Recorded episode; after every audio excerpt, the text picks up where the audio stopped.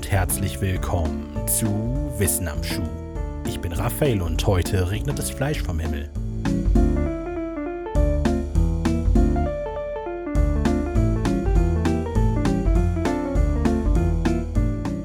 Bath County ist ein Landkreis im amerikanischen Bundesstaat Kentucky.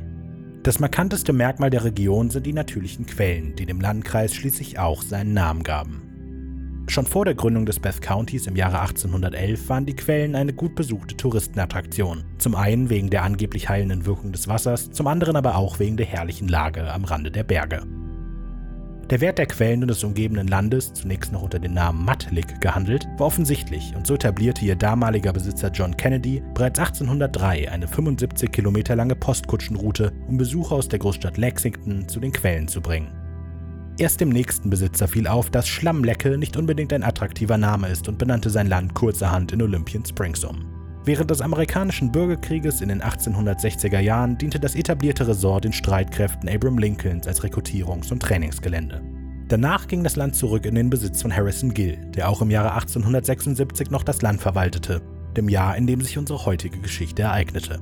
Zwar spielt diese Geschichte nicht auf dem Gebiet der Quellen, aber als Dreh- und Angelpunkt der Region wurde zu der Zeit quasi alles im Bath County anhand seiner relativen Lage zu den Olympian Springs lokalisiert.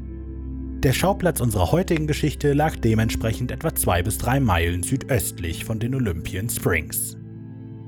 Am Vormittag des 3. März, ein Freitag mit klarem Himmel und strahlender Sonne, befindet sich Mrs. Crouch mit ihrem elfjährigen Enkel im Vorgarten ihres Hauses. Sie macht Seife. Der Vorgarten ist nur ein kleiner Teil der etwa 80 Fußballfelder fassenden Farm, auf dem die Familie lebt.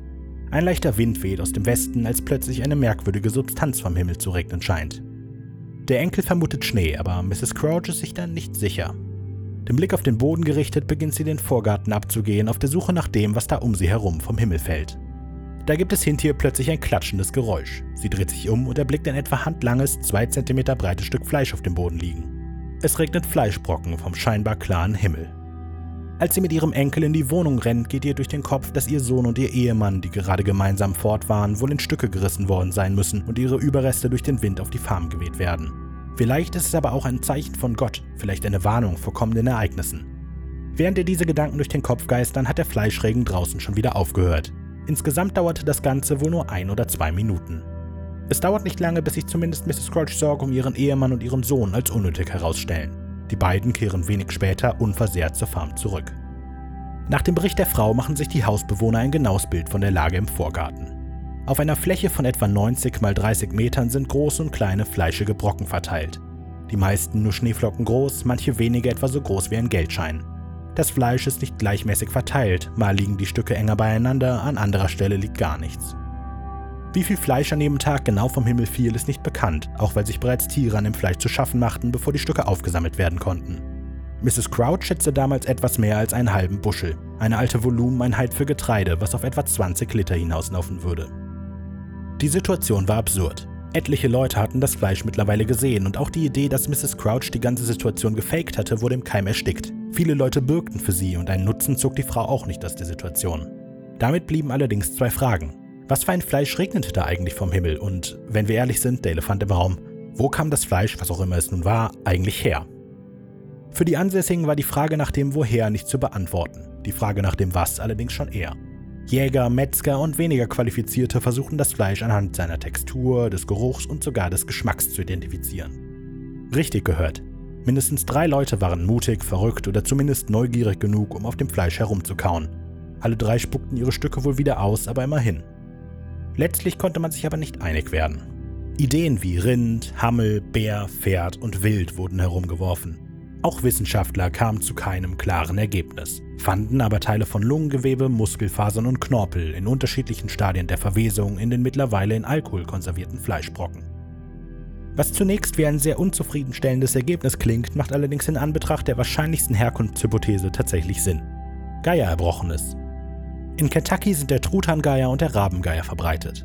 Anders als die meisten anderen Raubvögel sind Geier recht soziale Tiere. Sie halten sich oft in größeren Gruppen auf, fressen und fliegen zusammen.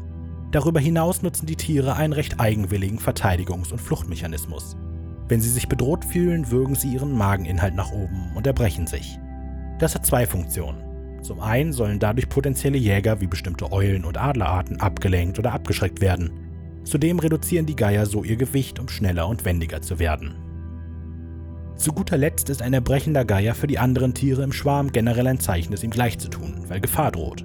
Erbricht sich also ein Geier, wird es ihm wohl sehr wahrscheinlich der ganze Schwarm gleich tun. Die wahrscheinlichste Erklärung für die Kentucky Meat Shower ist also wohl, dass ein größerer Schwarm Geier nach einer ausgiebigen Mahlzeit gerade in großer Höhe über die Farm hinwegflog, durch irgendetwas aufgeschreckt wurde und sich fast zeitgleich ihrer Mageninhalte entledigte und die Flucht ergriff. Das erbrochene Fleisch rieselte dann auf die Farm nieder und wurde später, das sollte man in diesem Kontext nicht vergessen, von mehreren Leuten einer Geschmacksprobe unterzogen.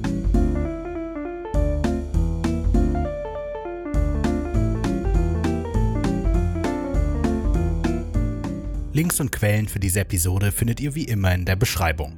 Ich freue mich immer über konstruktive Kritik, Feedback, Anregungen oder ein einfaches Hallo. Nutzt dafür am besten die Social Media Kanäle auf Facebook, Instagram oder YouTube oder schreibt eine E-Mail an wissenamschuh@wenig-originell.de. Neben Wissen am Schuh erscheinen unter dem wenig originell Banner auch der englische Songwriting-Podcast Sonic Rodent und das Hörspiel Creature Feature über Kreaturen und Wesen aus Folklore, Mythologie und Urban Legends. Mehr Informationen zu all diesen Projekten findet ihr auf wenig-originell.de. Danke fürs Zuhören und bis nächste Woche.